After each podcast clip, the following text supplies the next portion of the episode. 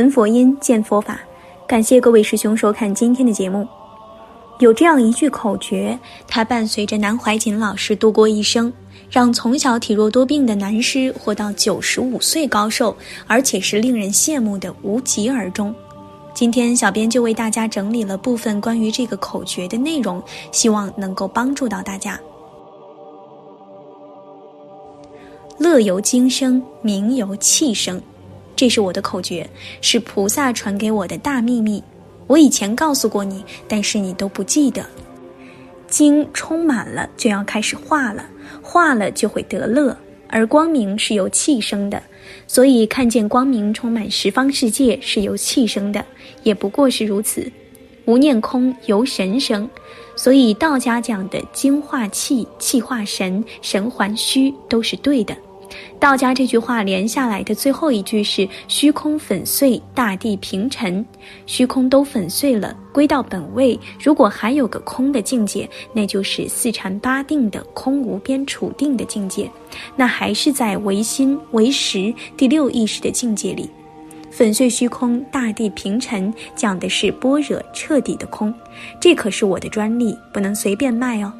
如果自己没有修正到随便传人，叫为物为物，为正言正，等于说一个没有钱的人冒充有钱骗人，那可是犯菩萨大戒哟，弄不好会堕落得很厉害。所以密宗叫你守秘密，也是这个原因。道家也说妄传非人必遭天谴，因为自己喜欢吹牛，喜欢表现自己高明，随便传法给不是根器的人，会得上天惩罚。会有果报的，有人甚至会把命都丧掉，这可不是开玩笑的。道家讲的还精补脑，这个时候是开始化气了，还是已经化气了？在下面的时候是精，到脑上以后，同时就在化气，几乎没有界限差别。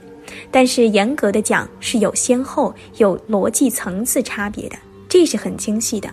所以古人有的道书上写真精、真气、真神，普通人哪里懂这些呢？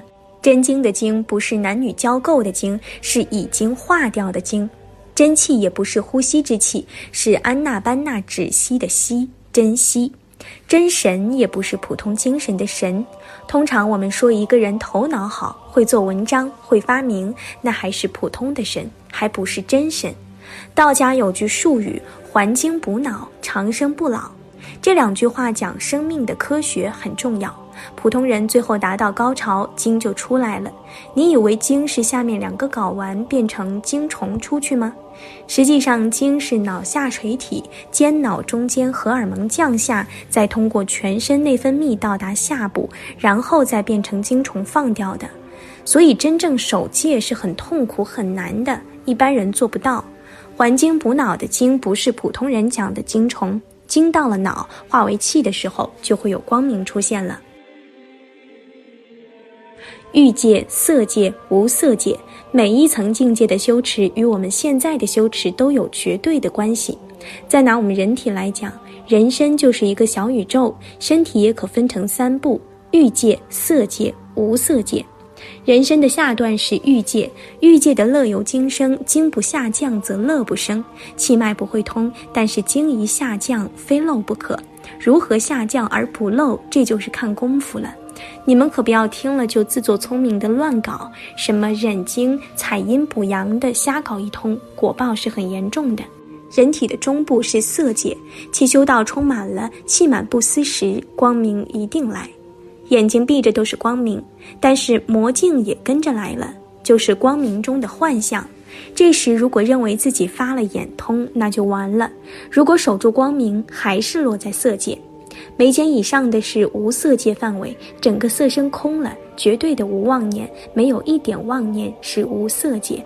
守住无色界像无念一样，落在无色界还是不对。守无念堕无色界，守光明境堕色界，守快乐则堕欲界。所以密宗提出乐、明、无念、均衡、平等。眼前发光，只要气息调好，气充满了，内在光明一定起来。那时晚上不用电灯，一样看得很清楚。那是气的功效，但不是道果。人体心窝以下属欲界，心窝以上至眼是色界。眉以上是无色界，与虚空合一。道家的精气神与密宗的乐明无念，也就是三界的另一种表达方式。所以佛教罗喉罗修气息的路线是修色界的方法。报身佛的成就是属于色界的成就，不到色界不能成佛，未升华到色界的境界不能成就报身佛。毗卢遮那佛是法身佛，法身是体，报身是相。释迦牟尼佛则代表化身佛，就是用。禅宗及其他显教方法都是容易成就法身，但是很难成就报身，成就化身就更加难了。息调好了，很容易产生光明镜，但是光明镜一来就容易产生矛盾。那时佛学之见来了，什么着相啦、妄想啦，其实管他着相不着相，只要妄身也不着光明镜，自然在光明中。这时如觉得不对，是因为佛学之见太多之故，在光明镜中忘了身体、四大、呼吸，一切不管，则光明变成寂静、清明寂静，又会变化另外的境界。走修气的路子，就容易升到色界天，比欲界高一层了。从禅宗无念的路子修，可升无色界，但三界有偏向，单走任何一界的修法都不能正果，不能成道。光是炼精得乐，全身舒服无比，称为菩萨内处妙乐，每个细胞都是快乐的，最细微的快感。但必须这样才能得定，但是也很容易堕落，沉溺在欲乐的境界里。这些都属于四加行，加行就是加工。如果加工都没做好，就不要谈学佛修道。首先是得乐，乐由精生，精不下降，乐不生。但凡夫的精一下降就漏单。不是遗精，就是有欲念，追求性行为而走失掉，然后重新再做功夫，如此反反复复，就是凡夫境界。所以一万个人修持，没有一个正果。其次，气不充满，光明不起；气一充满，自然在内外一片光明中，只住在妙乐境中，会堕在欲界；只住在光明境中，堕在色界。假如走后是禅宗的空心无念，则堕在无色界。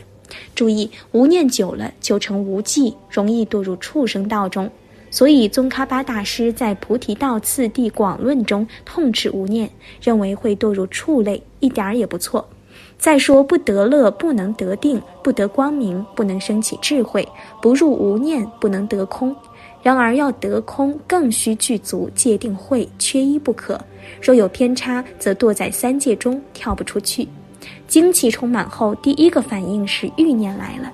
几年前，有个朋友写了一篇性非恶论，要我评论。我说，性本身无所谓善恶，就像刀一样，可以救人，也可以伤人，而其本身并无善恶之分。此理一般人不易了解。性欲是个无名，但无名不一定是罪恶，只能说是无名。无名与祸业相关联，祸业是不是善或恶，又是另一个作用。祸业只能算是烦恼，烦恼有善也有恶，但是这一股无名的力量不来，也就不能证得菩提。这一股力量来时，如果转化不了，就成欲界凡夫。所以道家称其为两界观。欲念来时，翻上去就是天堂，翻下去就是地狱，确实不容易把握的。乐必由化精而生，打坐时不麻不痛，得乐发暖，便可得欲界定。故说菩萨内处妙乐，即从此开始，再进一步，心脉之轮难以打开，必须心空一念，方可脉解心开。心脉开的时候，拍以呀的一声，内外一片光明，即到色界的光明定境。再进一步，上到顶轮头部。轰的一声，顶轮震开了，内外光明打成一片，此时定极了。你想叫他起妄念都提不起来。真正达到无念之境，到此一步，道家所谓还精补脑、长生不老，已经不在话下了。